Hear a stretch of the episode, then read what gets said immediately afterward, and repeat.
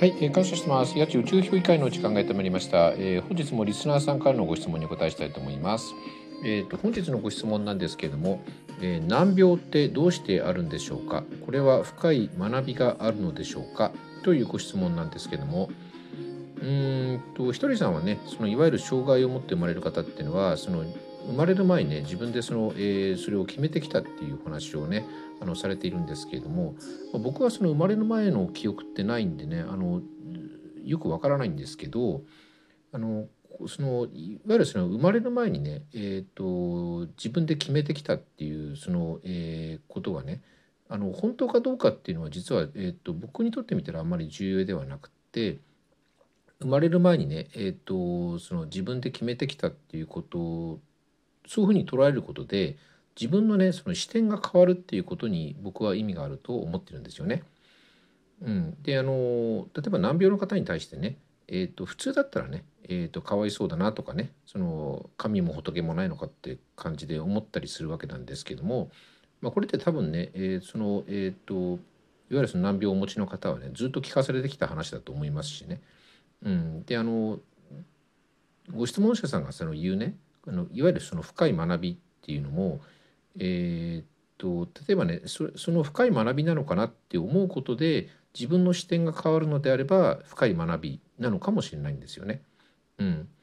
であの例えばねその大丈夫じゃないって思うよりも大丈夫と思ったりとかね、えー、っとどうにもならないと思うよりは、えー、なんとかなると思ったりとかあるいはその、えーと、嫌なことばかり続くとかって思うよりはこのことがダイヤモンドに変わりますって思うことでねあの例えばその大丈夫とかなんとかなるとかこのことがダイヤモンドに変わりますっていうそれ自体の意味が、えー、どうこうっていうよりはあの要するに何て言うのかな今までと違う世界がこう開けるのかもしれないんですよね。大丈夫とかなんとかなるとかこのことがダイヤモンドに変わりますっていうのはね。うん、でね例えばその、えーそうだな、えーと、悲しみとかねその怒りとかそういうのがこう長引くのって多分ね、あのー、何かを掴んでるんだと思うんですよね。だからそのいい意味で何かを諦めていないっていうことなのかなと思うんですよね。で別にその諦めるっていうのは成り上げ投げやりになるっていうことではなくて、うん、これまでのその視点をねあの変えてみるっていうことだと思うんですよ。だからその何て言うかな何かをずっと掴んでったら別なものって掴めないじゃないですか。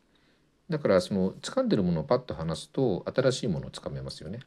うん、だからそういう感じで、えーと、新たなこう、えーと、視点が、えーと、生まれた時に